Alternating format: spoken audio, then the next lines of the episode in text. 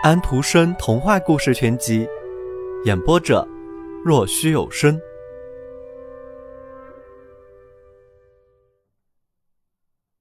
在海的极处，几艘极大的航船被指派驶往北极，以探清陆地和海洋的界限，试一试人到底能驶多远。他们已经在雾霭和冰中朝那边行驶了很长时间，历尽了艰辛。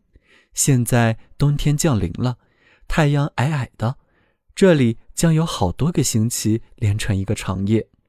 四下宛若一整块巨冰，航船一只只的被冻结在冰块之中，雪积得高高的，蜂巢形状的屋子便是用雪堆起来的，有的很大，像我们的谷种；有的并不大，最多可以住下两到四个人。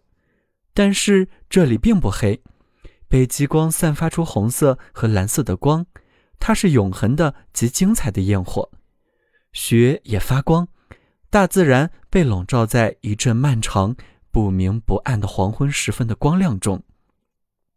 在最明亮的时候，可以看到成群的土著穿着裘皮衣服，坐在用冰块凿成的橇上，他们剥出大捆的皮子，雪屋便有了用皮做成的暖和的地毯。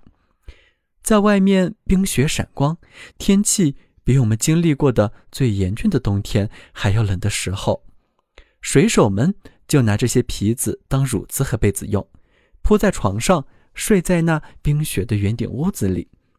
我们这里还只是秋天，在他们那边就得考虑这些了。他们还记得家乡的阳光和挂在树上的金黄树叶，时钟表明这时已是夜晚。是睡觉的时间了，在一座雪屋里，已经有两人躺下准备休息。年纪轻一些的那个有从家带来的最珍贵的宝贝，祖母在他行前给他的，那是圣经。每天晚上他都放在枕头底下。他从孩提时代起便知道里面写些什么。每天他读一段，在他睡眠的地方，这句十分慰藉他的圣洁的话总会浮在他的脑中。我若乘上清晨的翅膀，飞往海之极处住下，即使在那里，你的手也会引导我，你的右手也会扶持住我。在默念这些真理的语言和信念中，他合上双眼，来了睡意，来了梦。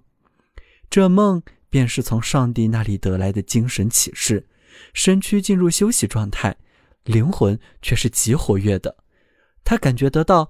它像昔日亲切、熟悉的歌的曲子一样，它轻柔地起伏着，充满夏日的温暖。在自己睡眠的地方，他看到光射到了他的身上，就好像圆顶雪屋被从外而照穿了一般。他抬起他的头，那片发光的白色不是墙，也不是顶，而是天使肩上的两只翅膀。他朝上望着天使的温柔闪光的面孔。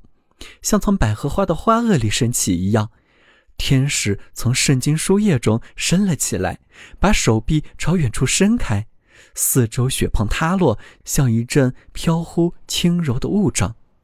家乡的绿色田野和布满褐红色的树林的山丘，在一个美好的秋日的寂静的阳光中显现。灌的巢已经空了，但是野苹果树上还挂着苹果，虽然树叶已经凋落。红色的野蔷薇在闪光，农舍窗子上边的小绿笼子里，八哥在唱，就像他学会的那样。祖母在笼子周围系上些小鸟啄食的繁缕草，就像孙子经常做的那样。铁匠的女儿年轻又美貌，站在井边汲水，向祖母点头。祖母向他招手，给他看从远方的来信。这天早晨。远从寒冷的地方，从北极而来，他的孙子就在那里，在上帝的保佑中，他们笑了，他们哭了，而他在冰天雪地之中，在天使的翼下，在精神世界里，看到了这些，听到了这些，和他们一起笑，和他们一起哭，他们高声念信上写的圣经的话，在海的极处，他的右手会扶持住我。像美丽的赞美诗，它在四下回荡，天使把他的双翅像一块薄纱盖在睡眠人身上，梦结束了。